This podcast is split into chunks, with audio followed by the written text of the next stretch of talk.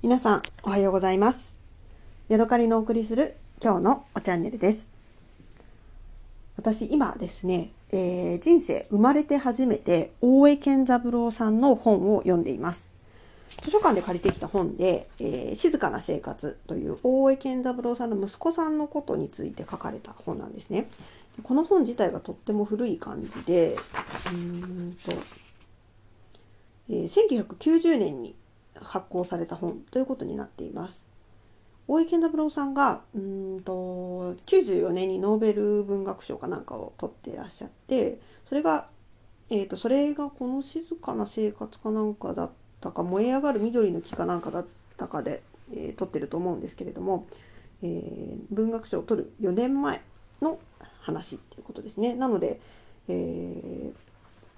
なんていうのかな、まあ、出た当初に発行された当初に、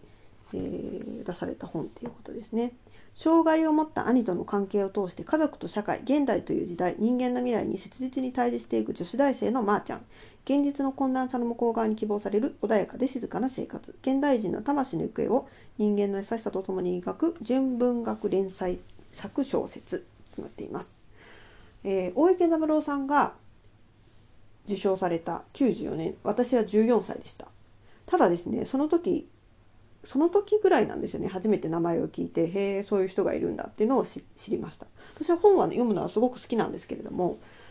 なんだろうなんかあんまりねこう手が出ないというかちょっと小難しくってあんまりようわからんみたいな感じでね今まで全然、あのー手が出てこなかったしなんかなんだろう読みにくそうな感じがしていたんですね。ただねまあもう40歳だし読めるかなと思ってこの前、えー借りてきました。そしてねまだねあの触りの10ページぐらいを読んだだけ静かな生活の10ページぐらい読んだだけなんですけどね結構なんかあのー面白いというか分かりやすい感じで、えーこうなんか食わず嫌いをしていたなと思ってちょっと反省をしています。そして、えーその内容とともに、あのー大江健三郎さんってどういう人なんだろうと思ってね今ウィキペディアを読んでいました。まあ、ウィキペディアにも整合をいろいろねあの諸説あるっていうのはあると思うんですけれども、えー面白かったのがねこの人の交友関係なんですね。えー伊丹十三さんとあの同級生だったりとかそれから石原慎太郎、えーあちなみにね伊丹十三さんの妹のゆかりさんとね結婚されているそうなんですそして竹光徹さん竹光徹さんと近所に住んでいて親交があったり、えー石原慎太郎さん江藤淳さん浅利啓太さんと、えー日米安保条約の締結に反対する活動をしたりうんなんか海光健さんと共に中国を訪問して中国の文学者と交流し毛沢東とも対面しているとかね。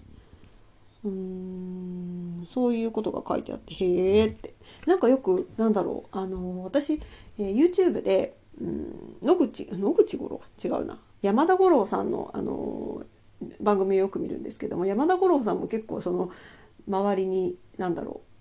うあの三浦淳さんがいたりとかなんかなんかあの辺のそのなんか私にとってはなんかなんでそういう癖のあるというか有名どころがねその周りに集まってるんだろうっていう気もするんですけど大江健三郎さんも見てみるとなんかいろいろこう賑やかしい人たちとあの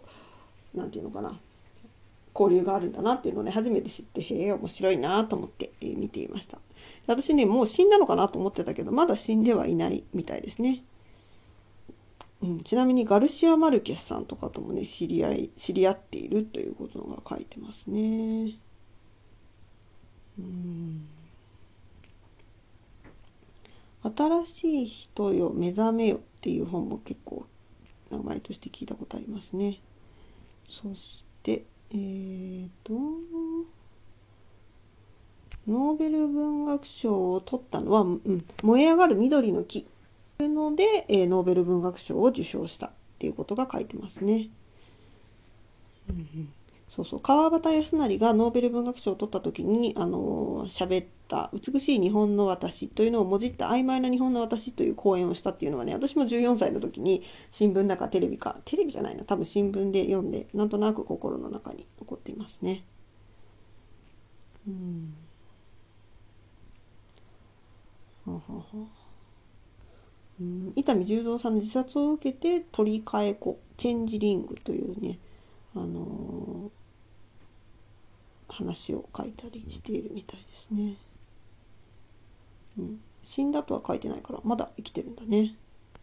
へえ。ということでね、今後、大江健三郎さんの本をね、まあ、ぼちぼち、あの、せっかくなので、ちょっと読んでいきたいかなと思っています。でこのね、私が今借りてきた静かな生活の中には、この話だけじゃなくて、うん、この惑星の捨て子、ストーカー、自動人形の悪夢、小説の悲しみとかね、いろんな話が短編小説みたいな感じで、